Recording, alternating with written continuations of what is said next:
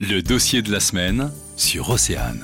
C'est une technique spectaculaire. Ça fait du bruit, ça crache de la fumée, ça sent le charbon. Le train à vapeur de Vendée est à nouveau sur les rails pour la saison estivale.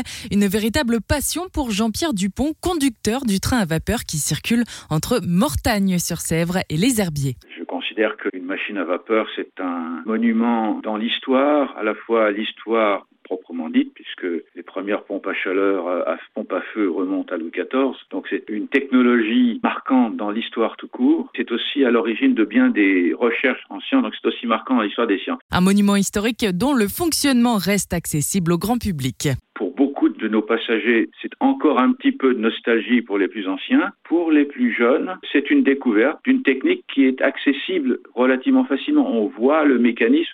C'est beaucoup plus spectaculaire une machine à vapeur qu'une locomotive électrique. Une locomotive électrique, on voit rien, tandis que nous, on voit l'embiellage, on entend les, les, efforts de la vapeur qui travaille, les coups de bélier quand on démarre, et puis cette odeur très caractéristique du charbon.